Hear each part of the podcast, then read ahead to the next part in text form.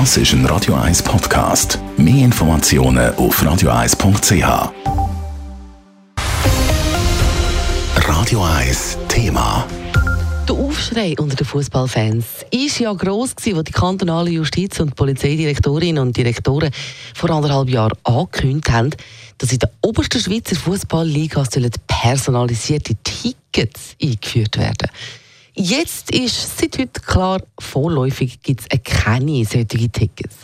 Wie Behörden, Polizei und Fußballliga ohne die Tickets für mehr Sicherheit sorgen Über das berichtet Dave Burkhardt. Ziemlich überraschend ist die Konferenz der kantonalen Justiz- und Polizeidirektoren, kurz KKJPD, Ende 2021 mit dem Vorschlag zu personalisierten Tickets vorpresst. Mit dieser Massnahme soll die Fangewalt rund ums Spiel der obersten Fußballliga in der Schweiz eingedämmt werden. Und auch wenn mit dieser Forderung unter anderem die Swiss Football League ziemlich überrumpelt worden ist, verteidigt der Paul Winiker von der KKJPD heute das damalige Vorgehen. Es ging der KKJPD und der Polizei dabei darum zu signalisieren, signalisieren, dass es so nicht weitergehen kann wie bisher. Dieser Ansicht nach sind wir immer noch. Es kann nicht angehen, dass eine kleine Gruppe gewaltbereiter Chaoten den Fußball regelmäßig in Geiselhaft nimmt. Darum haben sich seit dem letzten Sommer Vertreter von der Kantone und Städte, der Polizei, der Swiss Football League und auch externe Experten mit möglichen Massnahmen gegen Fangewalt im Fußball auseinandergesetzt.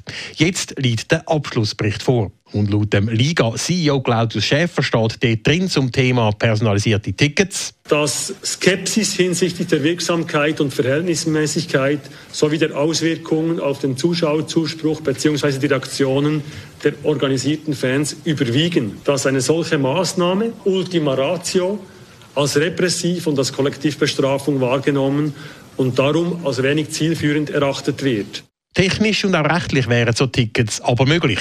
Bevor sie eingesetzt werden, müssen aber andere Massnahmen zur Überführung von Gewalttätern im Stadion ausgeschöpft sein. Da gibt es laut Claudius Schäfer verschiedene Massnahmen. Als erfolgsversprechend werden vor allem deeskalierende kooperative Ansätze erachtet, die Stadion bzw. bevorzugt auch schweizweit alle Anspruchgruppen einbinden und aber auch in die Verantwortung nehmen soll. Und das schließt explizit auch die Fans ein. In einem nächsten Schritt werden die verschiedenen Player jetzt ein kaskadenartiges Modell ausschaffen.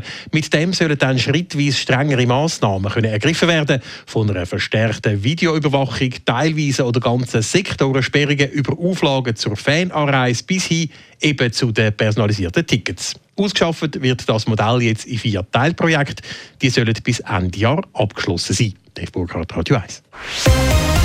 Radio 1 Thema. Jederzeit zum Nachlesen als Podcast auf radio1.ch. Montagabend, 5.30 bis 6 Uhr, März, 18 Grad. Fast ein bisschen Sommergefühl. Und zudem passt La Los Bobos. Radio 1 ist Ihre Newsender. Wenn Sie wichtige Informationen oder Hinweise haben, rufen Sie uns an auf 044 208 1111 oder schreiben Sie uns auf redaktion.radio1.ch.